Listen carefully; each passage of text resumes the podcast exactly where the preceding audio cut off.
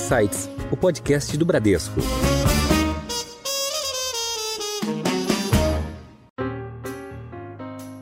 Tanto olhando para renda fixa, né, quanto para a bolsa, se a olha qual é a melhor previsão, previsão do futuro, né?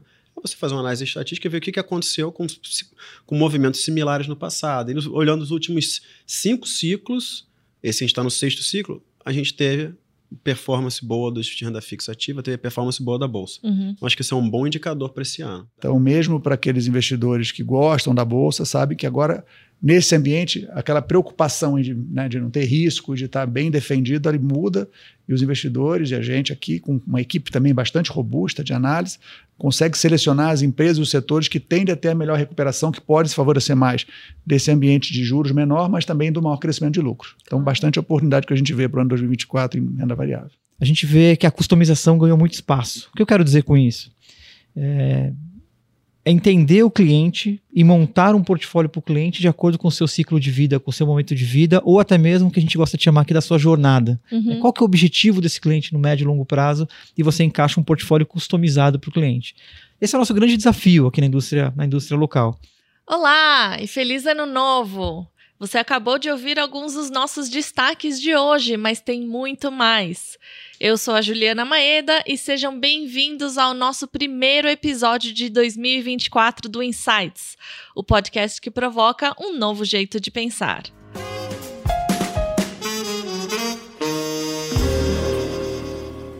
E olhando para trás, 2023 foi um ano bem desafiador repleto de influências globais, inflação elevada, porém controlada, juros em queda no Brasil e eventos geopolíticos com mudanças climáticas. Quais balanços a gente faz e como é que começa 2024? Em que o investidor deve ficar mais atento? E onde estão as oportunidades que a Bradesco Asset enxerga? Para responder essas e muitas outras, outras perguntas, a gente vai falar com o nosso time de especialistas da Bradesco Asset. Comigo nesse episódio, o CEO da Bradesco Asset, Bruno Funchal. Bruno, bem-vindo. Obrigado, Ju. Prazer participar com vocês, aqui com os meus amigos que a Ju vai introduzir. Eu não vou dar o spoiler ainda. E também está de volta conosco hoje o Ricardo Eleutério, que é diretor da Bradesco Asset. Ricardo, bem-vindo de volta. Obrigado, Ju. Sempre muito bacana estar aqui com vocês. Obrigada. E também está conosco para esse debate o Felipe Bionchini, que é o CIO da Bradesco Asset. Felipe, bem-vindo ao Insights. Obrigado, Ju. Prazer bater esse papo aqui com você e com meus colegas Eleutério e Bruno. Bom, Bruno, eu queria começar com você. É uma questão, acho que é, talvez um pouco mais geral. Eu queria fazer um balanço de como é que foi essa virada de ano, como é que foi 2023, é, e quais são os nossos assuntos prioritários da, do ponto de vista macroeconômico e de conjuntura é, econômica. É, o que, que, a gente vai olhar para 2024? É, ajuste fiscal, juros, inflação, meta, são várias é, perguntas aí pairando nas, nas nossas mentes. O que, que a gente vai olhar para esse ano? Para tudo isso. né? É, acho que 23, é bom fazer uma retrospectiva, né? Em 23, acho que você teve alguns destaques relevantes, acho que principalmente todo o processo de desinflação que ocorreu no mundo, a briga dos bancos centrais em fazer a inflação voltar para a meta. É óbvio que ainda tem essa dificuldade de, de fato chegar na meta, mas acho que o processo né, de desinflação foi, está sendo bem sucedido no mundo inteiro. É, mas, como você, você mencionou também, fiscal. O fiscal, em 23, começou a ser um problema, e não só no Brasil, principalmente nos Estados, Estados Unidos. Unidos né? E aí, é, a gente sabe que os Estados Unidos é o player mais relevante do mundo. E quando você tem um fiscal pressionado, você tem reflexo, de fato, né, na liquidez no mundo, né, e isso reflete muito nos emergentes. Então a gente viu esse movimento muito forte lá no mês, em 23 ainda, né, no mês de setembro, outubro, né? E isso trouxe volatilidade, né, para o ano, né, no, pro ano de 23. Mas no final do ano as coisas já começaram a melhorar, né? Você teve um pouco de uma, uma, uma redução de incerteza relevante, o final do ano já foi melhor. E para 24, acho que o que o que acho que o que diferencia de 23 é que enquanto 23 a gente teve um ano de juros altos para fazer o processo de desinflação, em 24 a discussão vai ser quando começamos a reduzir juros. O Brasil já começou a reduzir juros, mas você provavelmente vai ter um movimento mundial sincronizado, né? Talvez não tão sincronizado quanto o aumento de juros, mas uma tendência de redução de juros, Uhum. tá? No mundial, no- no- a nível mundial. E isso claramente reflete na- nos preços dos ativos que o Felipe e o Elatório vão poder destacar melhor. Mas, e o fiscal sempre vai, vai ser um fiel da balança. Acho que Uhum. tanto no Brasil, É Quanto- sempre a discussão que, que volta, né? Uma- que o Marcelo, o Marcelo, também que é o nosso economista-chefe, ele falou uma, uma frase que eu achei muito bacana. O fiscal está sempre em destaque, mas assim, não vai ser nem a nem crise, nesse governo não vai ter nem, nem a crise nem a solução Hum. do fiscal. Então ele vai estar sempre com alguma de olho no fiscal, o fiscal sendo relevante. Mas talvez o mais relevante é o fiscal dos Estados Unidos. Acho que Sim. isso vale uma discussão à parte, que isso pode fazer bastante diferença. Vão- a gente vai ter eleições também nos Estados Unidos, né? Que, Também. que eu acho que vai Também. uma- criar uma volatilidade. É, isso, isso traz um ponto de que provavelmente não vamos ter uma solução fiscal nos Estados Unidos no curto prazo. Então, dificilmente você vai ter uma solução para 25. Né? Nem em 24, nem em 20, provavelmente só lá depois de 25, depois da eleição, é que a gente pode começar a ter alguma, alguma melhoria do fiscal americano. E, Felipe, eu queria é, conversar um pouco mais sobre essa questão das decisões, das políticas monetárias, não só do Banco Central do Brasil, mas do Fed também dos Estados Unidos, é, com relação à taxa de juros, claro, e como é que é, essas decisões têm influenciado. É, a gente teve é, algumas decisões é, de pausar, as deci- últimas decisões de pausar né, a- a- o aumento de taxa de juros nos Estados Unidos e algumas, alguns cortes no Brasil no ano passado. Como é que essas decisões têm afetado as nossas decisões para os nossos fundos, para as nossas estratégias? E acho que talvez a pergunta mais difícil da nossa conversa hoje: quais são as perspectivas para os, os drivers de desempenho para 2024 dos nossos fundos? Ju, pergunta muito boa, sempre muito difícil falar sobre o futuro, mas acho que a gente tem que se basear em aspectos aqui da nossa análise, né, de macroeconômica, que indica, como o Bruno falou, que o processo de inflação, de combate à inflação foi bem sucedido. A gente está vivendo já o período de desinflação. Isso é muito importante. Estamos vivendo um período de desinflação onde o patamar de juros, tanto no Brasil como no mundo, principalmente nos Estados Unidos, foi elevado para níveis que há muito tempo a gente não vê. Então a gente está vindo de um processo de desinflação com um nível de juro muito elevado. Se de fato a inflação for dominada, o espaço para queda de juros passa a ser muito grande. E a gente já está vendo aqui no Brasil, já estamos, né? Fechamos o ano com quedas e tem perspectiva de quedas, praticamente mais quedas garantidas aí no ano, que, no ano agora que, que, que se começa. Então, o que, a gente também tem de certeza? É que o, a discussão sobre as questões fiscais, geopolíticas, questões de, de, de é, novidades em relação à tecnologia sempre trazem muita incerteza e sempre trouxeram em todos os ciclos. Uhum. Mas algumas coisas que a gente tem muita convicção é que o mercado opera em ciclos. E a gente operou num ciclo dos últimos três anos de aperto de juros que foi um ciclo muito ruim para os ativos. Sim. E agora a gente entende que a gente entrou num ciclo que tende a ser bem positivo para os ativos.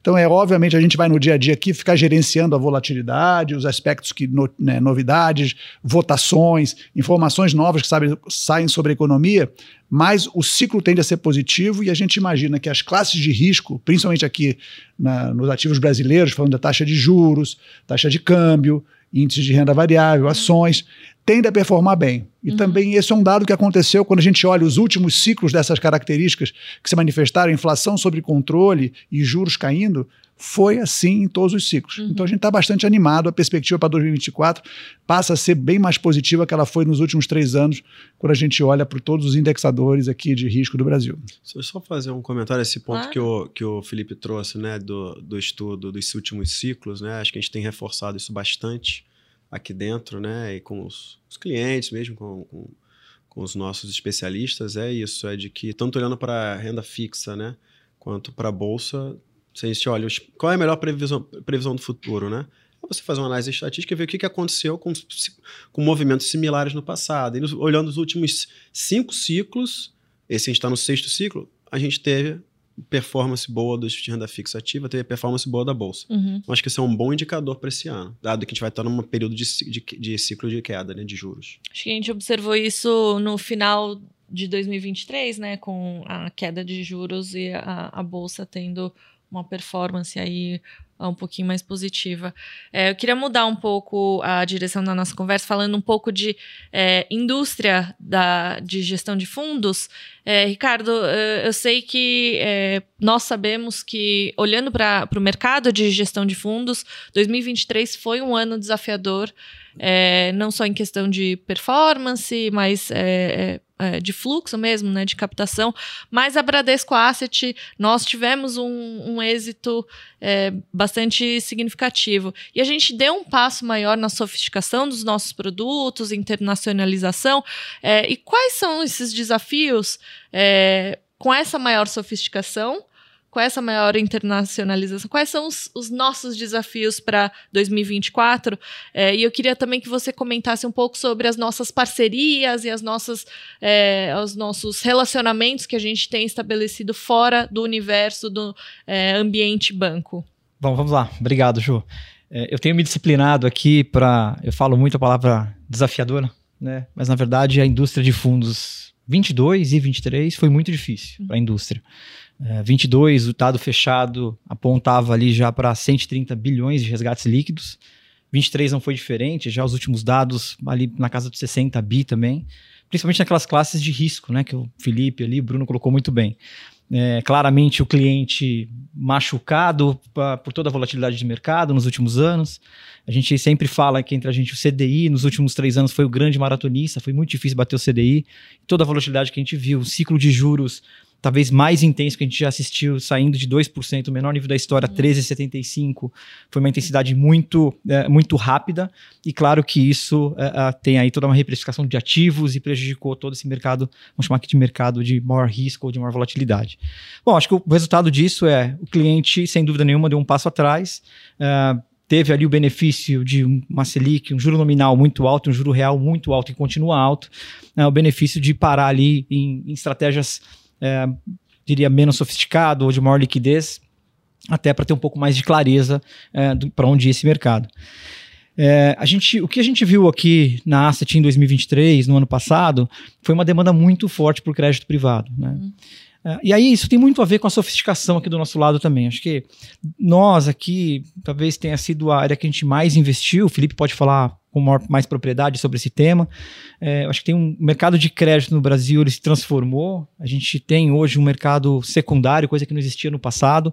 É, isso abriu oportunidades de criação de novos produtos. Uhum de fazer o que a gente chama aqui de gestão ativa do crédito. Essa é uma frase importante hoje em dia aqui na nossa dinâmica, que você consegue de fato ali, em momentos que você acha que os preços não estão fazendo sentido, ficar com mais alocado em caixa ou menos ou mais alocado em, em ativos, enfim. Hoje de fato a gente consegue fazer uma, uma gestão ah, mais ativa. Isso tem a ver com sofisticação também, claro. porque novos produtos foram surgindo, a gente conseguiu fazer novas estratégias é, com base nesse desenvolvimento de mercado. É, atendendo uma demanda, né? Uma demanda do, muito clientes, forte. Uma né? demanda muito forte do cliente para esse crédito. É, teve uma questão importante no ano de 2023, também muito, talvez mais focada ali no primeiro semestre, que eu acho que o mercado também reconheceu, é, as empresas de, de, gestão de fundos ali, que o, o, o, processo sobressaiu, o processo de investimento sobressaiu. Estou entrando um pouco na área do Felipe aqui, o Felipe pode contribuir, mas é, é, eu acho que a gente teve um reconhecimento do processo, da dinâmica, da disciplina de investimentos. Né? A gente passou o nosso muito processo bem. foi validado, né? Foi validado, é, testado e validado, testado né? E validado. Vamos chamar assim. Sim. E acho que o cliente conseguiu uh, uh, enxergar uh, essa dinâmica. A gente foi muito bem sucedido nessa estratégia em 23. Foi, sem dúvida nenhuma, o destaque absoluto da Bradesco Asset. o que fez a gente, enfim, evoluir aqui na questão de, enfim, de captação líquida, diferente do que o mercado sofreu, a gente com um destaque positivo. Eleutério, não sei se está muito claro, mas o que, que é esse processo de validação? Acho que é, tem que deixar claro que foram os eventos de crédito, né? Exatamente. Acho que assim, como eu falei, né, Bruno? O primeiro semestre aqui, para mim, foi um, um, um divisor de águas é, do processo de investimento. Processo e disciplina de investimentos. O ativo correto, no produto correto, no perfil correto. Acho que a gente conseguiu aqui, com, com, com, com muito sucesso, é, evitar, evitar né? qualquer, qualquer é, é, prejuízo para os nossos cotistas, para os nossos clientes, e com uma performance muito consistente. Sim. E isso foi premiado aqui, foi, foi a gente foi, fomos premiados aqui com novas captações, novos clientes. O que abriu também a possibilidade de novas demandas surgindo, a gente alinhado com a nossa estratégia de buscar novas parcerias, como você Sim. bem colocou. No mercado local, a gente deu um passo importante é, criando uma nova, uma nova área dentro da Bradesco dedicada a estar tá próximo das plataformas. Acho que dado esse sucesso aqui do produto, da performance, isso ajudou muito a gente a se posicionar e tem, tem sido um sucesso. A gente já entra aqui em 24 também, já apontando para um sucesso para esse ano também. Foi muito bem sucedido. E um outro desafio que eu brinco aqui com o Bruno, com o Felipe, 2023 também, nós ficamos muito tempo dentro de avião. Então, viajamos aí o mundo levando uh, os nossos produtos. A gente sempre teve aqui a convicção de que a gente estaria muito bem, tava, estava bem posicionado com as estratégias. A gente conseguiu, enfim, América Latina, Estados Unidos, Europa, Ásia, uh, colocar... Até dentro do Brasil, né? Até dentro também. do Brasil também. Uh, viajamos bastante é dentro do Brasil. Um, quase um continente inteiro. Né? Exatamente. Levando também o que a gente chamou de, de, de, internacionalização dos nossos produtos, tentando levar também estratégias para os clientes não residentes ou para o mercado internacional. E foi um êxito. É claro, tem desafios, nosso desafio principal é continuar crescendo, né? é, é natural, é, tem muito aprendizado também, acho que essa dinâmica de internacionalização, você aprende muito na dinâmica de discussão de produto com os clientes, uhum. é uma dinâmica completamente diferente, mas acho que foi, foi, foi muito positivo nessa linha. É importante, é, e acho que é, com o que aconteceu com, tem acontecido com o China, o Brasil está bastante é, em destaque né, para os investidores internacionais. É, eu queria voltar para o Bruno. Uh, a gente teve aí, como o Ricardo comentou, um, um ano positivo de captação. A gente teve aí é, quase 13% de, de é, é, captação, crescimento na, na, nossa captação contra, contra uma indústria aí que, que teve um, um, crescimento bem mais reduzido. Então, como manter esse nível de crescimento em 2024? Porque eu acho que quando a gente eleva a nossa barra, fica mais, mais alta ainda, mais difícil né, alcançar esse, esse, esse desafio. É, é verdade. Mas é aprender, né? Aprender com o que a gente fez que deu certo, mas também aprender com o que a gente fez que não deu certo. Acho que, acho que é muito do sucesso da área do Felipe e da área do Eleutério, né? Eu vou juntar um pouco do que cada um fez. Então, por exemplo, é a primeira, performance consistente, o Eleutério falou do crédito. Então, é a gente ter o produto certo. Primeiro, entender o que, que o, que, que o investidor quer. O cliente é o, é o, é o colocar é o cliente isso. como centro. O que, né? que ele quer? Qual é a demanda dele? Uhum e ter um bom produto para ofertar. E aí eu destaco o crédito, que está uma boa performance, teve os eventos de crédito que acabou ajudando a gente a se diferenciar ainda mais. E coloco também a classe de renda fixa ativa, que a gente lançou produtos novos de renda fixa ativa. É, a Previdência teve um produto de bastante sucesso também, que faz todo sentido com esse período de ciclo de queda de juros. E provavelmente vai ser um produto de destaque para o ano que vem. Mas não é também só o que o cliente demanda que a gente oferta, porque muitas vezes o cliente às vezes não conhece algum produto. Então a gente tem um trabalho de levar conhecimento educacional para a nossa rede e levar produtos novos. Aí eu destaco o Fiagro, que foi o que a gente ofertou no final do ano. Então, é, tá próximo do cliente, entendendo o que ele quer, explicando os produtos, como eles têm performado. Aquele período que a gente falou, né, de setembro, outubro, foi um período muito difícil, Sim. né? Para a bolsa, para os produtos de renda fixa, para os fundos em geral. Então a gente está perto da nossa rede, dos especialistas, dos clientes, explicando o porquê do problema. Pra, e a gente mantendo nossa convicção de que né, era o produto correto também acho que ajuda muito. É isso, acho que é manter isso, é manter essa, é, essa proximidade com a rede, a proximidade com os clientes, é, avanço nas, nas plataformas e e entregar performance consistente e produtos, o que a gente puder fazer de inovador, que, é, que seja bom para o cliente, a gente tem que fazer. Certo. E Felipe, a gente falou bastante de crédito, o Ricardo até comentou que a gente cresceu a nossa equipe. Se puder comentar um pouquinho é, do que, que, foram os destaques de 2023, que a gente já falou, a gente conseguiu evitar as perdas, né? É, e o que, que você enxerga para 2024? Se puder também comentar um pouquinho do que, que a gente fez na, na nossa equipe é, de crédito no ano passado? Claro, Ju. Realmente foi um, um 2023 foi um ano de bastante destaque, onde a gente conseguiu diferenciar né, em, em, de vários aspectos. Isso é o trabalho do investimento né, que a gente fez na, na, na área de crédito há muito tempo mas é uma equipe que já vem muito robusta. Hoje ela tem 19 pessoas com bastante experiência. O mercado de crédito é um mercado diferente, ele tem os ciclos meio deslocado dos ciclos dos outros mercados de renda fixa, renda variável, câmbio. Né? Ele tem uma dinâmica meio própria, porque os investimentos acabam vindo muitos investidores querendo entrar no mercado de uma hora só, e, e, e a parte do, da, da, oferta de título depende um pouco do mercado de capitais, da demanda das empresas.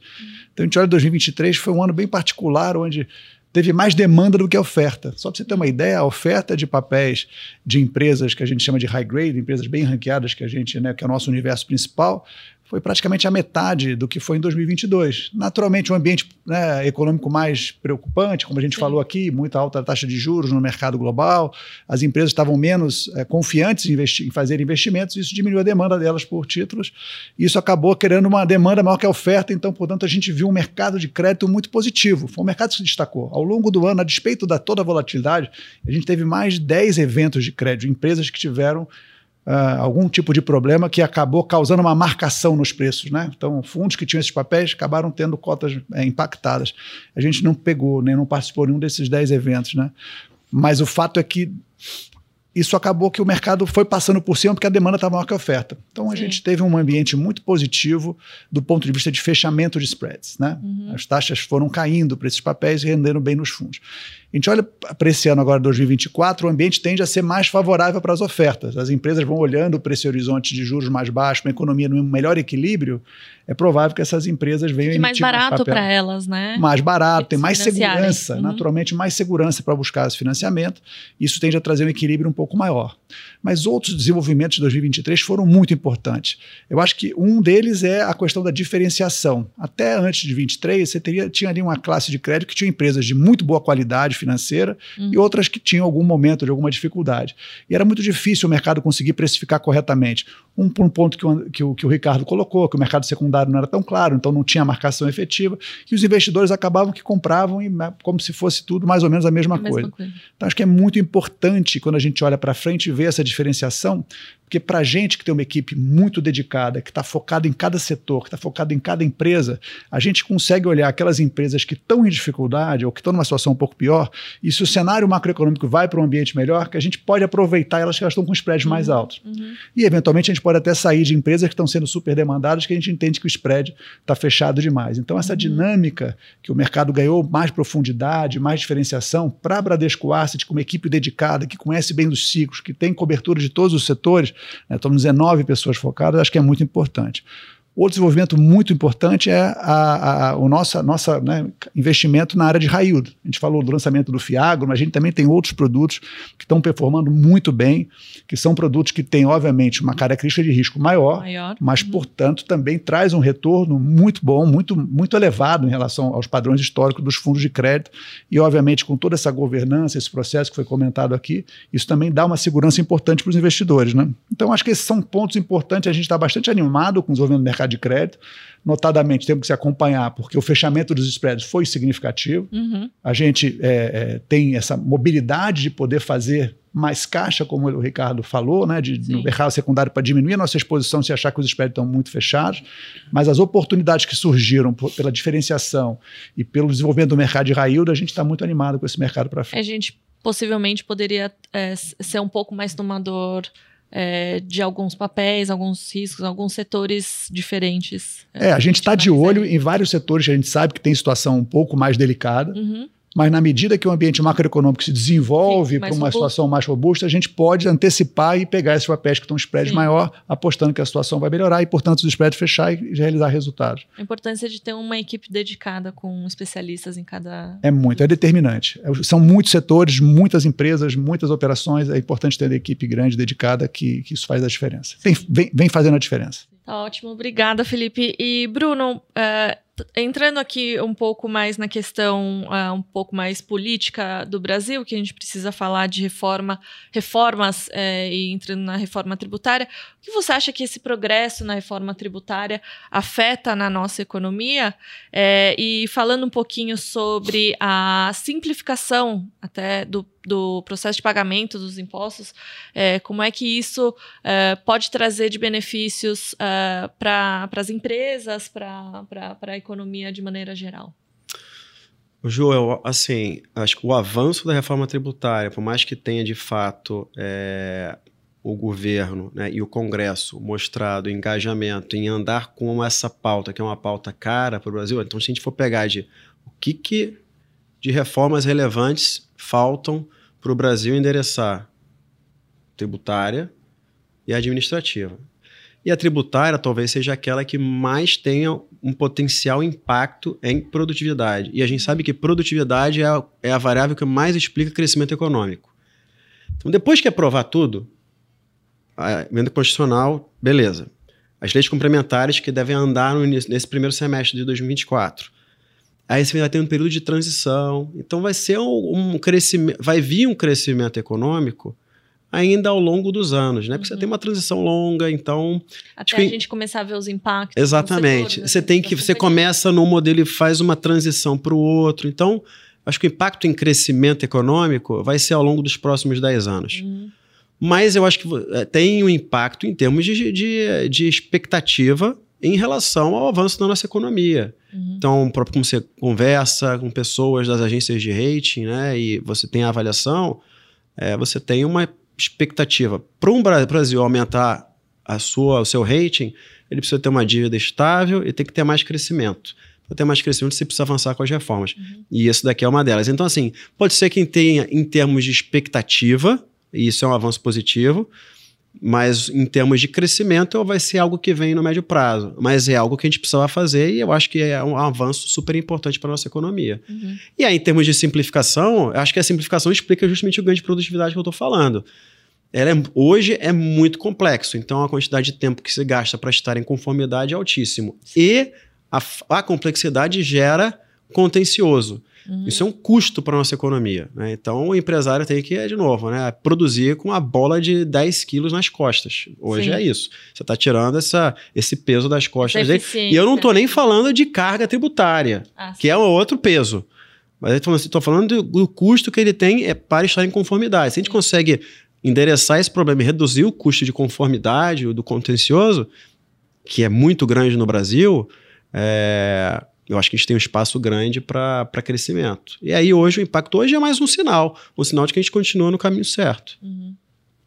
Tá ótimo. E Felipe, como é que as nossas equipes de investimento, acho que olhando um pouco do que o Bruno comentou, a- até a- as, as questões de crédito, renda fixa, é, que a gente também falou, como é que as nossas equipes de investimentos vão, é, a partir desse ano, diversificar os nossos portfólios, é, considerando que não vai ser um ambiente fácil nem é, com pouca volatilidade, que vai ter a volatilidade e a incerteza no mundo e no Brasil. E- Isso é só complementando um negócio. É a volatilidade. Você está falando de reforma tributária, você tem uma volatilidade do ciclo, e aqui você tem uma, algo específico, que você tem várias reformas, a da tributária é um exemplo, Também. que muda, dá uma bagunçada nos preços, né? Exatamente. Bom, então aqui é, essa é a dinâmica. Toda vez que a gente chega no início do ano e, e olha para como é que deve ser o ano, é sempre aquele argumento: vai ser um ano difícil, vai ter muita volatilidade. Então, o que a gente tem que fazer é continuar reforçando nosso processo de análise para a gente conseguir criar né, o cenário mais provável, os cenários alternativos, conseguir atribuir boas probabilidades para ele, analisar aonde o mercado está negociando para a gente poder identificar quais são os ativos que estão muito na frente. A gente olha ali na virada, né, olhando aqui no início do ano, a gente vê ativos que já se valorizaram bastante, outros que não. Né? Então a gente consegue fazer uma seleção. A gente comentou um pouco de crédito, mas tem também na renda fixa, renda fixa pré-fixada, comparada com a renda fixa ligada à inflação. E tem várias moedas no mundo que andaram mais. A moeda do Japão teve um comportamento, a moeda do México teve outro comportamento. Então a gente consegue olhar ativos que tiveram comportamentos muito diferenciados. E aí, como você falou, a diversificação é muito importante. Selecionar os ativos que estão mais baratos, que têm mais potencial de rentabilidade e diminuir a exposição ou eventualmente fazer uma posição contrária naqueles ativos que estão muito valorizados. Então essa é uma dinâmica muito importante. Além disso, a equipe tem é, é, uma, uma diretriz né, de constante de buscar operações de proteção. Então, Uhum. acho que isso é muito importante. A gente está sempre olhando para, tudo bem, a nossa visão de cenário, como a gente delineou aqui, é uma visão positiva. O ciclo macroeconômico, o ciclo monetário tende a ser bastante predominante. A gente vê quando o Banco Central americano dá uma sinalização qualquer que o mercado fica animado com os juros, o impacto que tem nos ativos de risco. A gente acha que vai continuar sendo essa toada né, quando o Banco Central americano começar de fato a cortar os juros ou notícias nessa direção. A despeito desse otimismo, porque é, é, a gente sabe que historicamente, como o Bruno comentou, né, é, estatisticamente a gente viu os outros ciclos funcionando dessa forma, sempre é muito recheado de volatilidade. Né? Você, pega um- você pega o ciclo de ponta a ponta, ele foi positivo, mas durante, ao longo dos meses, tem meses positivos, meses muito negativos. Tem Então, sempre algum evento que pode acontecer que é totalmente imprevisível, né? exatamente. É o que a gente observou nos últimos três anos. Exatamente. Então, para essa imprevisibilidade, a gente busca proteções. Uhum. eventualmente é um seguro. A gente Sim. vai né, comprar uma operação que, eventualmente, se não tiver o evento, a gente vai acabar perdendo, exatamente como um seguro, mas o portfólio fica, fica mais bem balanceado. Sim. E do ponto de vista do investidor, além de contar com a nossa gestão ativa que faz isso dentro do próprio portfólio, em geral, todos os nossos produtos, a gente tem é, é, é, versões. Versão mais conservadora, versão mais moderada, versão mais agressiva. Sim. Então, também, do ponto de vista do investidor, ele consegue, né, aqui na Bradesco Asset, fazer uma seleção daquilo que tem mais a ver com o perfil dele, seja o perfil mais longo prazo ou mais o perfil do momento. Uhum. Então, na renda fixa tem fundos mais conservadores, no crédito tem fundos mais conservadores, fundos mais agressivos, e vale para todas as classes. Então, a gente consegue fazer uma diversificação dentro dos portfólios, mas também oferecer para os clientes uma, um portfólio, de um, um conjunto de fundos, né, uma grade de fundos que tenham gradações específicas que Ah. podem também fazer a diversificação. Muito bom. É, Ricardo, eu queria, a gente comentou aqui sobre é, alguns produtos é, é, inovadores que a gente atendeu também a demanda ah, dos nossos clientes. É, a gente lançou é, no final do ano passado o Fiagro, né? É, é, e eu queria que você tentasse pegar sua bola de cristal, qual, vai ser, quais vão ser as tendências para 2024 e 2025 até é, que você tem acompanhado é, que pode que, que vão pautar as nossas o nosso dia a dia é, e se você puder é, fazer uma breve explicação do que, que é o, o, o que foi o Fiagro é, para nós, para a Bradesco Asset. Então, vamos lá. Acho que o Bruno falou ah, no início da- do nosso bate-papo aqui um pouco do lançamento do Fiagro. É, a gente falou dos desenvolvimentos do mercado, no mercado de capitais em geral, com novas regulamentações. Sempre quando tem espaço, a gente tem aqui, a gente trabalha para atender os nossos, nossos investidores, nossos clientes, aqui os clientes da Bradesco Asset.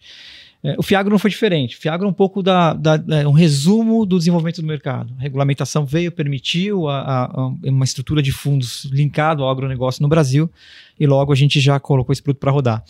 É, bom, ele, ele é um produto que está no meio ali da cadeia, da cadeia do agronegócio, que tem por objetivo financiar o agronegócio, uma lei específica para ele, um benefício fiscal ali para o Uhum. cliente, né, um fundo listado em bolsa, é, que a gente teve um grande sucesso no ano, no ano passado.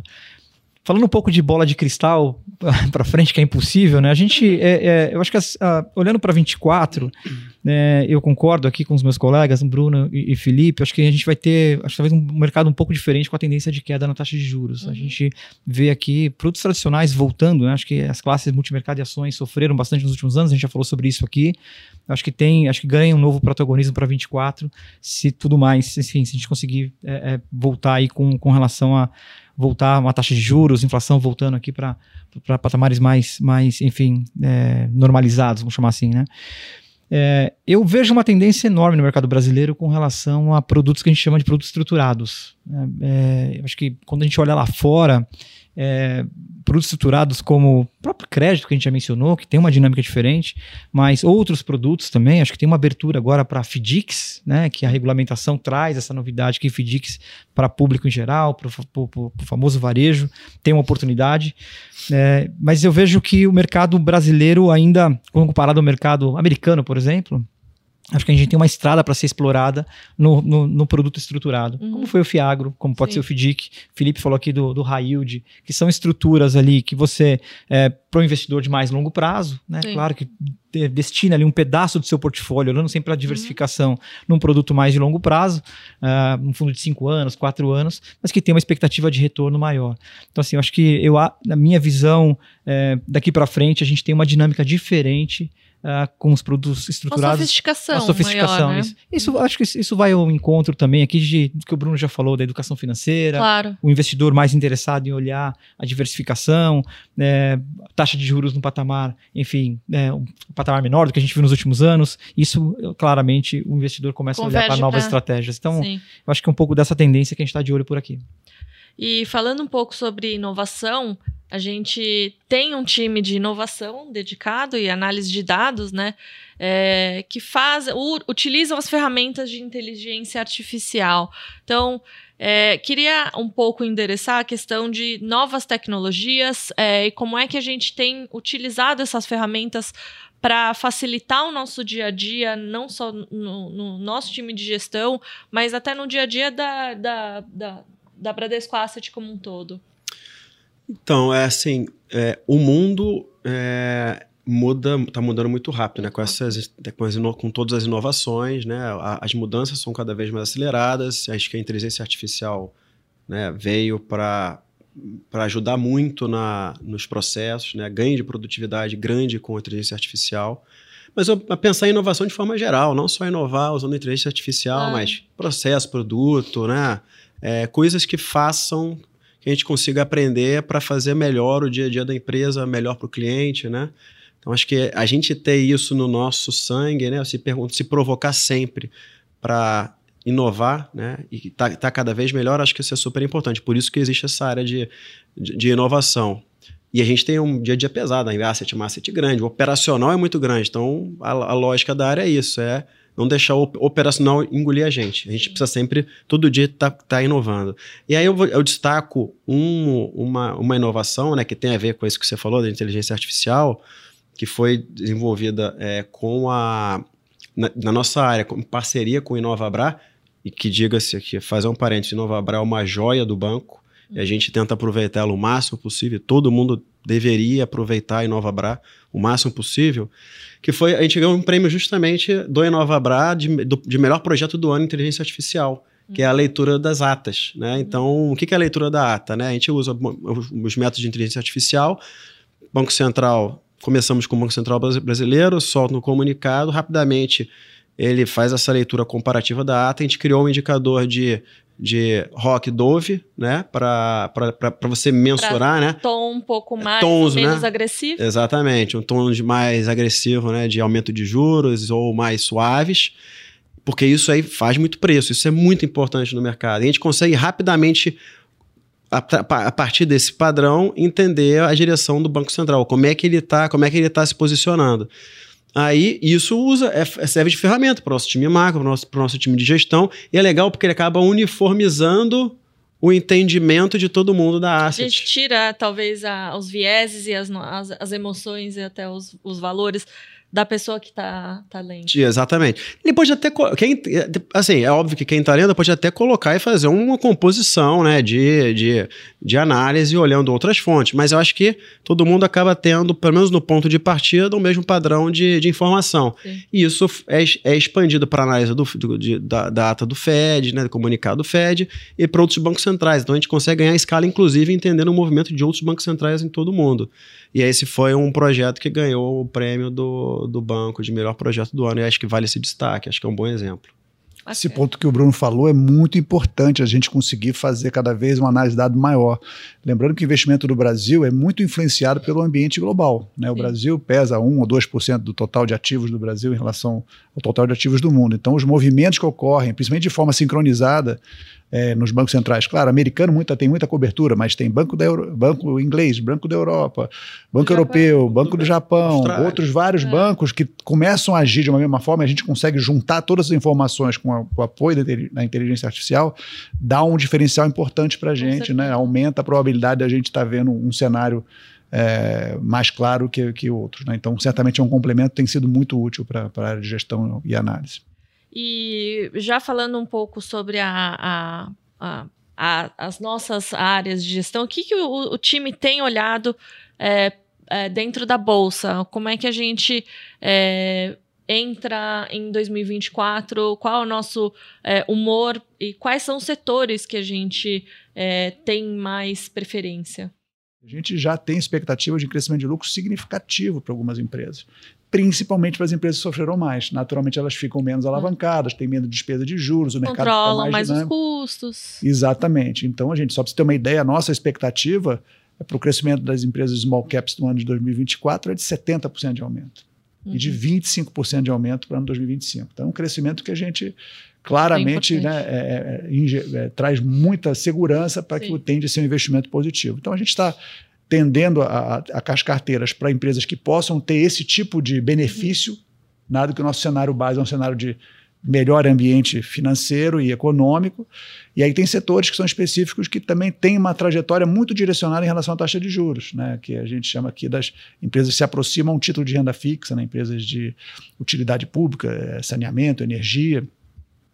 Então, setores que tendem a, a, a, a performar muito bem também. Então, a gente também gosta de, de de fazer essa seleção setorial. Uhum. E dentro de setores, tem empresas também que têm características que podem se beneficiar mais. Então, é um espaço muito grande para aquilo que a gente chama de gestão ativa. Sim. Então, mesmo para aqueles investidores que gostam da bolsa, sabe que agora, nesse ambiente, aquela preocupação de, né, de não ter risco, de estar bem defendido, ele muda e os investidores e a gente aqui, com uma equipe também bastante robusta de análise, consegue selecionar as empresas e os setores que tendem a ter a melhor recuperação, que pode se favorecer mais desse ambiente de juros menor, mas também do maior crescimento de lucro. Então, bastante oportunidade que a gente vê para o ano 2024 em renda variável.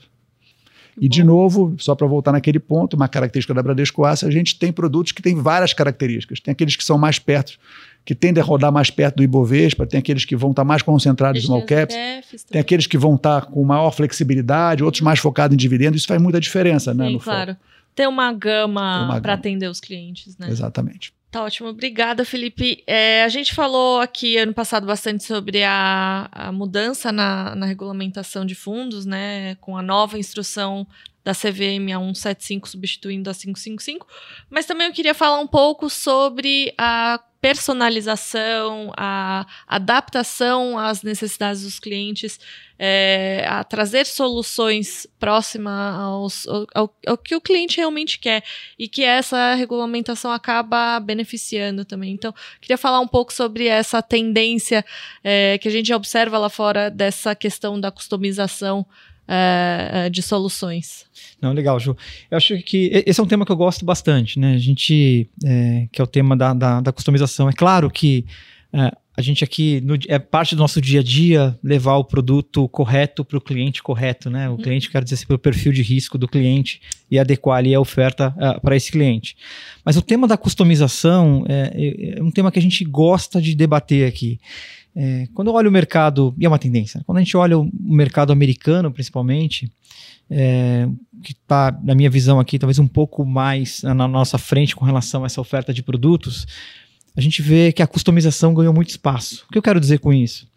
É, é entender o cliente e montar um portfólio para o cliente de acordo com o seu ciclo de vida, com o seu momento de vida, ou até mesmo o que a gente gosta de chamar aqui da sua jornada. Uhum. Qual que é o objetivo desse cliente no médio e longo prazo e você encaixa um portfólio customizado para o cliente. Esse é o nosso grande desafio aqui na indústria, na indústria local. Mas eu acho que, que, é, que, é, uma, que, é, um, que é um item interessante para debate. É, mais uma vez, acho que é uma outra, um outro tema que, que, na minha opinião, é, é um caminho sem volta Uhum. Né, e que a gente deve, deve, deve apostar. É, no ano passado, a gente fez uma, um, um produto aqui muito parecido com o que a gente está falando aqui, é um produto de previdência, que ele tem um data, uma data-alvo, né, que ele é um ciclo, é um ciclo, olhando a perspectiva do cliente, qual que, qual que é o objetivo do cliente, e a gente consegue colocar produto 2040, 2045, 2050, atrelado àquele objetivo. É, mas eu acho que é, hoje a dinâmica a dinâmica da customização ainda tem uma, um espaço enorme para avançar no Brasil Claro. e a gente enxerga Não isso. só olhando para a Previdência, mas todas as outras classes de ativos, aí fica Todas. o, o desafio lançado para o Felipe. É, todas as outras classes de ativos, mas acho que assim, essa, vamos chamar aqui de empacotar uma estratégia Sim, claro. customizada para o cliente ali, seja via ativos ou via fundos, enfim, acho que esse é o grande desafio da indústria, que a gente já viu lá fora e deve chegar no Brasil também. Com e entra certeza. e nessa dinâmica, claro, quando você fala de longo prazo, da parcela de diversificação do cliente, entra muito do que a gente já falou de tendência de estruturados. Né, de fundos mais sofisticados e De repente, com menos liquidez, mais uma- um maior potencial de retorno. Perfeito. E quem está nessa indústria há muito tempo, né, a gente sabe que muitos desses ativos que a gente está discutindo hoje, que a gente abordou aqui nessa mesa hoje aqui, ele estava muito dedicado ao clientes institucionais, ou mesmo um cliente private, um cliente de alta renda.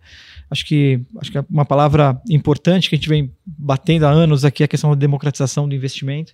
Hoje o cliente varejo, o cliente consegue acessar estratégias bem sofisticadas, consegue fazer um planejamento financeiro Uhum. ah, através dos nossos produtos de forma muito bem feita.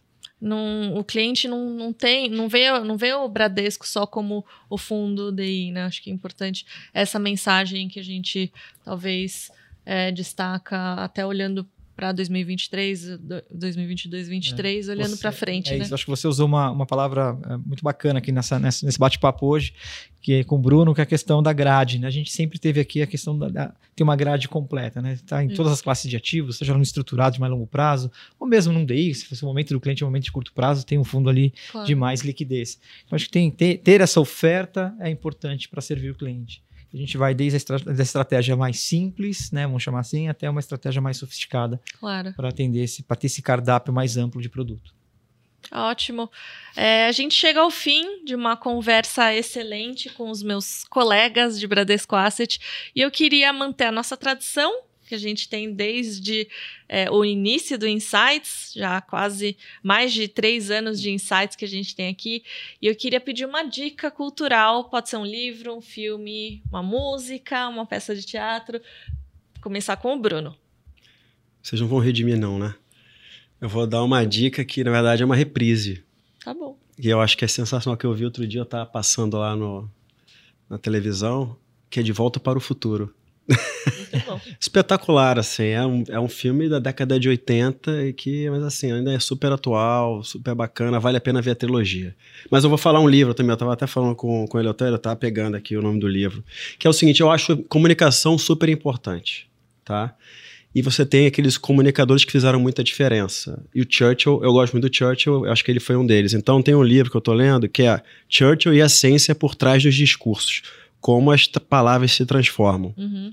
Então, é, eu acho que vale como aprendizado, assim, você o poder das palavras. né? Claro. Acho, que, acho que a gente tem um poder e tem que saber usar esse poder. A gente viu isso nesse ano, tem muita diferença quando você Ah, se aproxima e comunica bem. É, acho que faz toda a diferença no nosso trabalho, tanto internamente quanto externamente. Claro. Felipe? Esse ano, o ano de 2023 me chamou muita atenção, é, principalmente em relação às mudanças, né, ligada à tecnologia. A gente falou de inteligência artificial e vários movimentos geopolíticos, enfim, a dinâmica, né, preferências, né, das pessoas.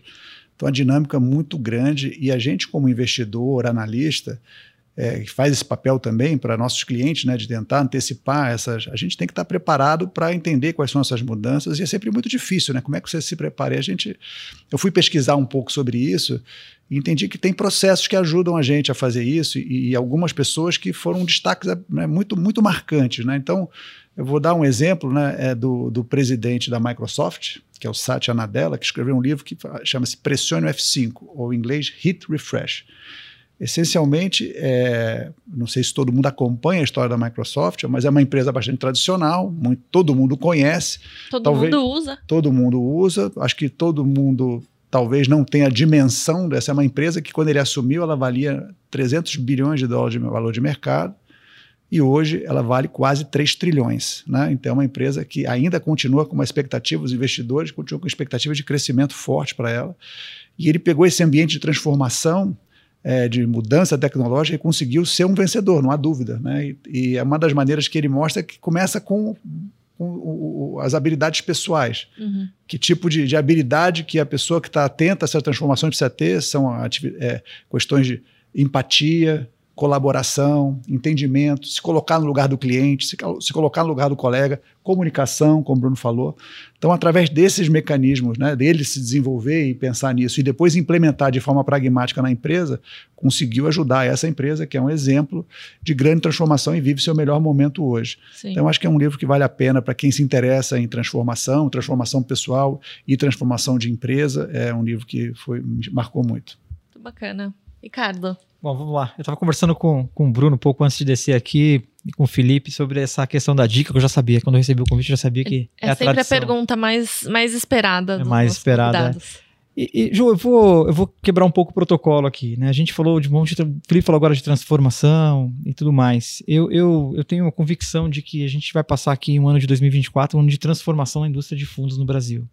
Eu queria aqui fazer um convite, na verdade. A gente tem muito material aqui do nosso lado, aqui dentro da Bradesco Asset, do Banco Bradesco, com relação a essa transformação. O que é, o que a gente falou rapidamente aqui, essa mudança regulatória na indústria de fundos. E meu convite aqui é, é fazer, é, é que as pessoas olhem para isso com muito cuidado. É, eu já falei isso talvez numa outra ocasião aqui no Insights, que a gente tem dois pilares vindo pela frente, que é um pilar de eficiência da indústria de fundos, mas um pilar principal para o investidor, que é a transparência, Uhum. né, com duas regulamentações, 175 e a 179.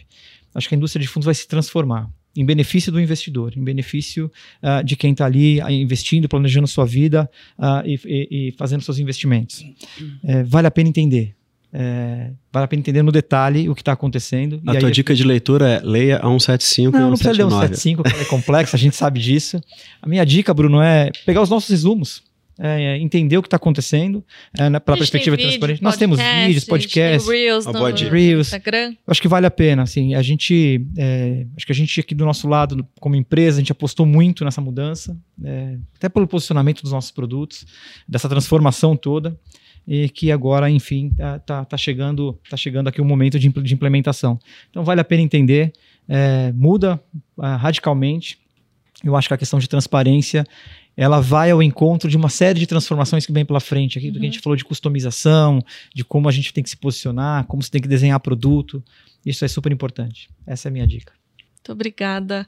E eu queria finalizar, mas sem antes disso agradecer os meus colegas Felipe, Bruno e Ricardo. Obrigada, pessoal. Obrigada de Prazer. novo pela Prazer. presença de vocês. Espero que a gente se encontre aqui várias vezes por mais outros episódios produtivos como esse. E agradecer quem está nos ouvindo também, nos acompanhando já faz quase mais de três anos, né? A gente está no ar. Toda semana tem episódio novo. E a gente está nas principais plataformas de áudio, no YouTube do Bradesco e no Instagram, no perfil podcast.insights. Segue a gente, fique por dentro das gravações, dos bastidores e muito mais. Tchau, até a próxima!